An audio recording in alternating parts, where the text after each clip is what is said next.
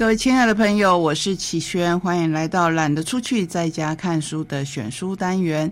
今天的选书有非常非常多本，绕着家这一个主题来讲。首先，我们来讲很大很大的家，就是台湾。之前答应过各位，如果我接到的是有时间限制的期刊，就要赶快介绍。所以，我们今天从月。文学第七十八期开始来介绍原住民族文学的多样载体，这是这一期的重点。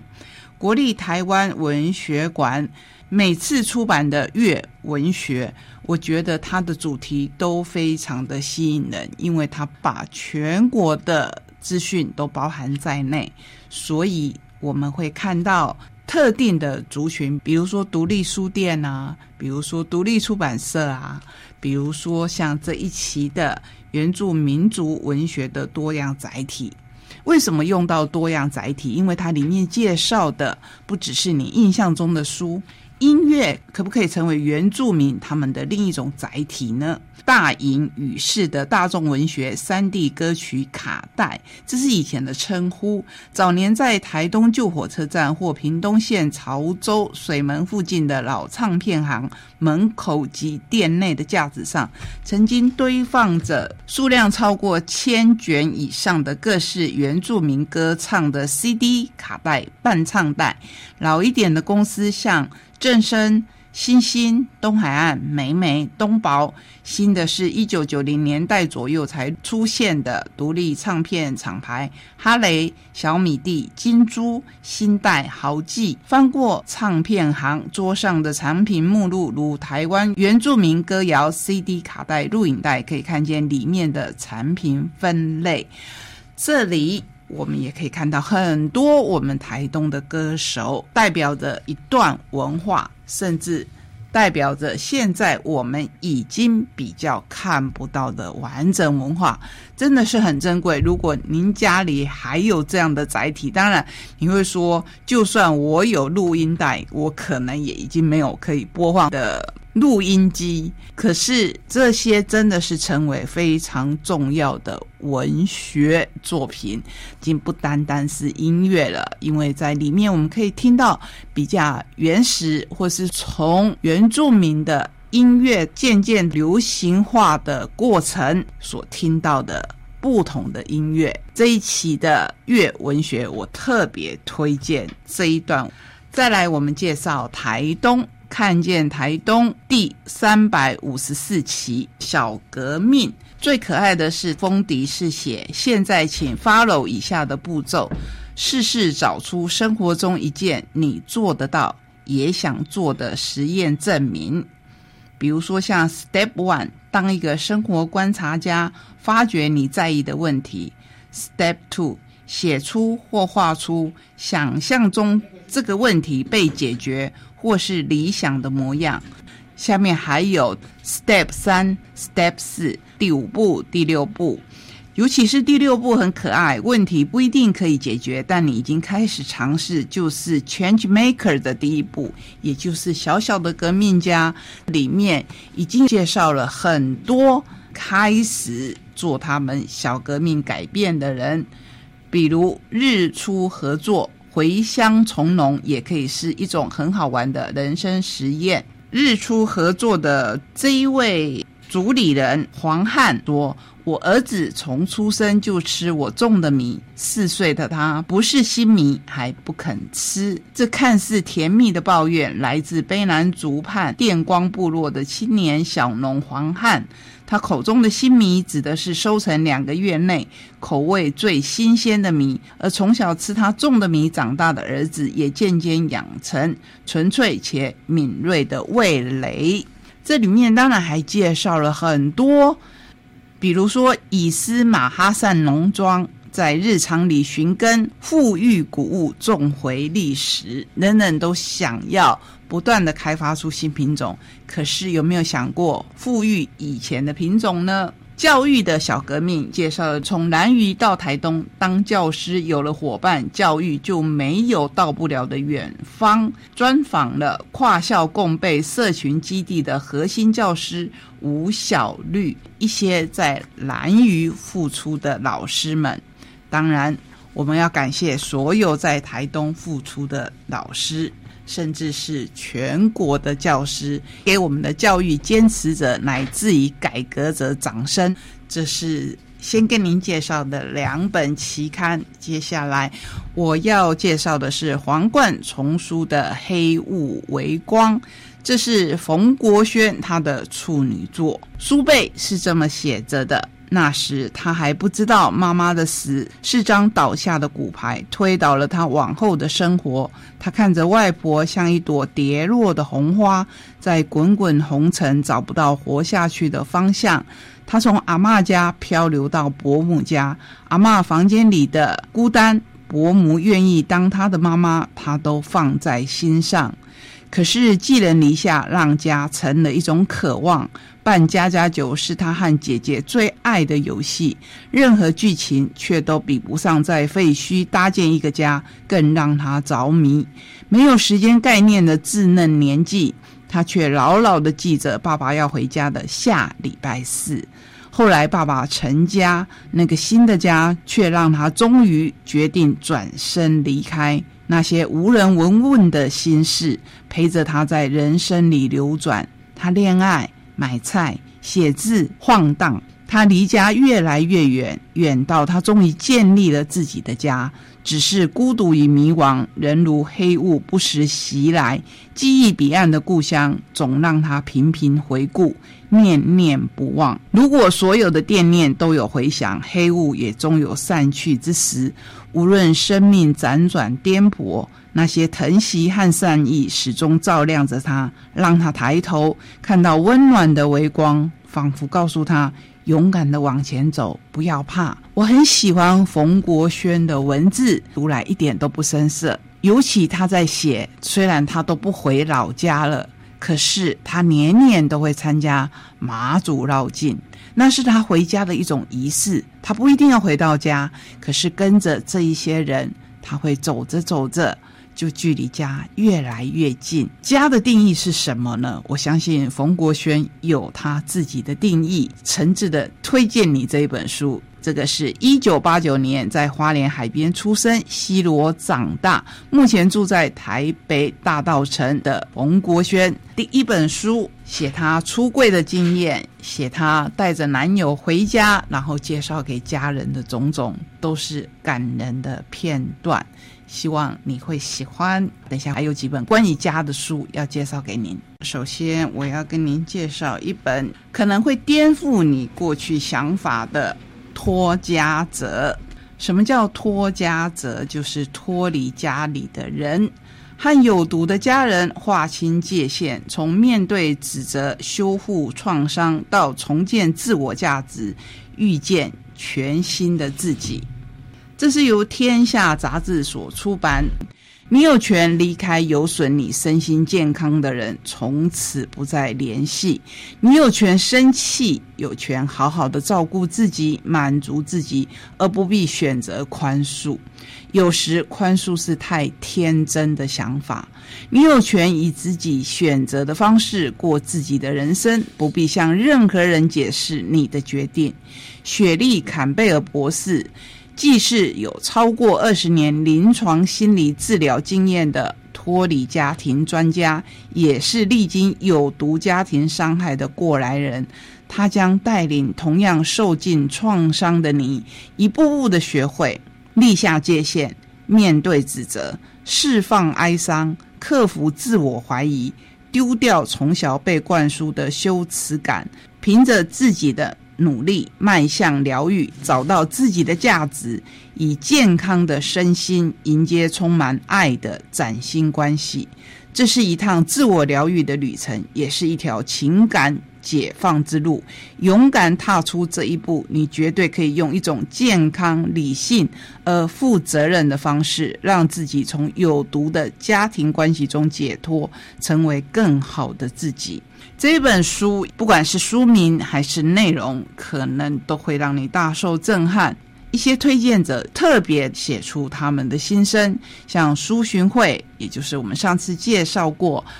于是我可以好好说再见的智商心理师，他这么说：脱离有毒家人的你，更需要看见自己身上的伤和苦痛，在疗愈千疮百孔身心的历程，这本书会是你的帮助。李秋元律师这么说：身为听过、看过。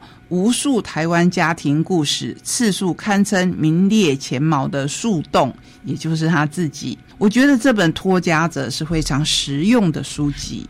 雪莉·坎贝尔深耕社群媒体，影响深远。他的脸书粉砖有近十五万追踪，因为在脸书上散播爱与支持，免费提供专业意见与鼓励，在洛杉矶获颁反思奖。